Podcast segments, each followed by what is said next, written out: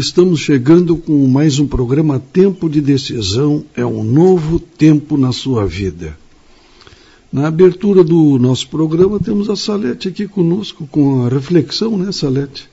Bom dia aos nossos queridos ouvintes. Bom dia aos nossos seguidores digitais.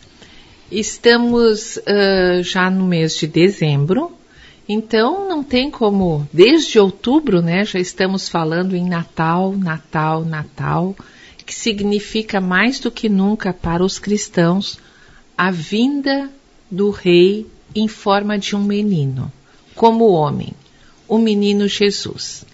E se nós falamos agora em Natal a partir de outubro, já até por uh, motivos comerciais, Saibam que o nascimento de Jesus já foi preconizado, já foi profetizado na Bíblia 700 anos antes do seu nascimento.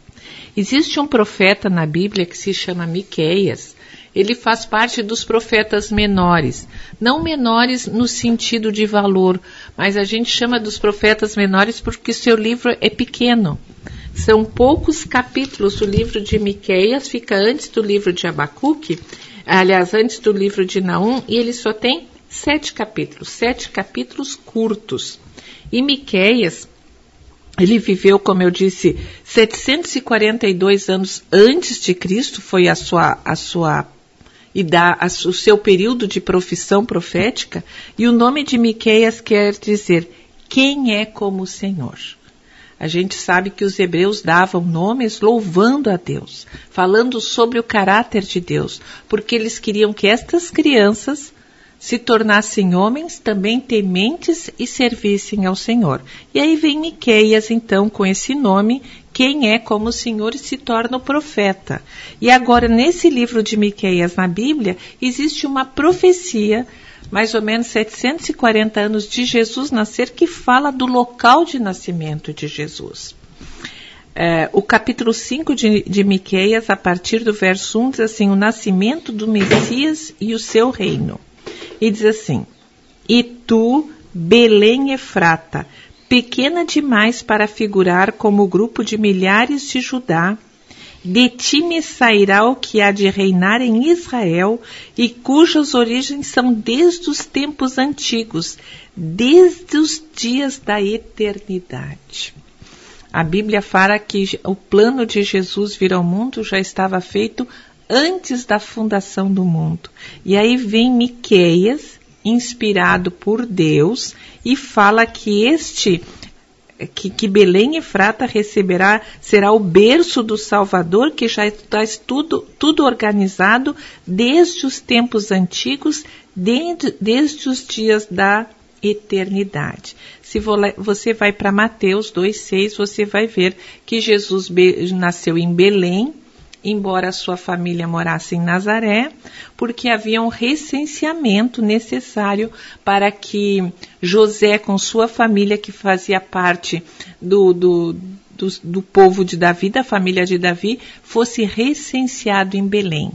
Então, será que Jesus nasceu por acaso em Belém? Não, claro que não. Vemos que 700 anos antes, já havia previsão, a profecia dele nascer em Belém, e mais do que isso, todo este plano já estava organizado antes da fundação do mundo. Miqueias 5, por favor, leia na sua Bíblia.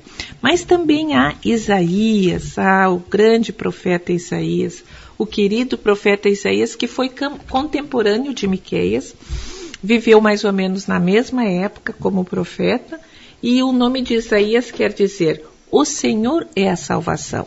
Novamente, o povo, a mãe, o pai, dando para aquele filho uma designação, um nome que significasse louvor a Deus. Isaías. Nós vemos várias pessoas hoje ainda se chamando Isaías. E é muito importante saber o significado desse nome, que quer dizer o Senhor é a salvação. E aí vem Isaías 7 e o versículo 13 e diz assim: Eis que uma virgem conceberá e dará à luz a um filho e lhe chamará Emanuel. Emanuel quer dizer Deus conosco. E se você vai lá para o mesmo livro de Isaías, o capítulo 9 e o versículo 6 diz assim: Porque um menino nos nasceu, um filho se nos deu, e o governo está sobre os seus ombros, e o seu nome será Maravilhoso, Conselheiro, Deus Forte, Pai da Eternidade, Príncipe da Paz.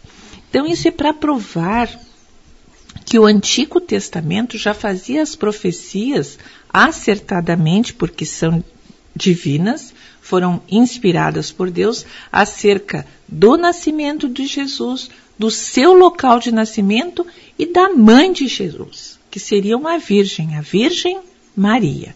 E o nome que Jesus teria, Emanuel, Deus conosco, para dar credibilidade na palavra do Senhor. Tivemos o espaço da Salete com a reflexão de abertura do nosso programa.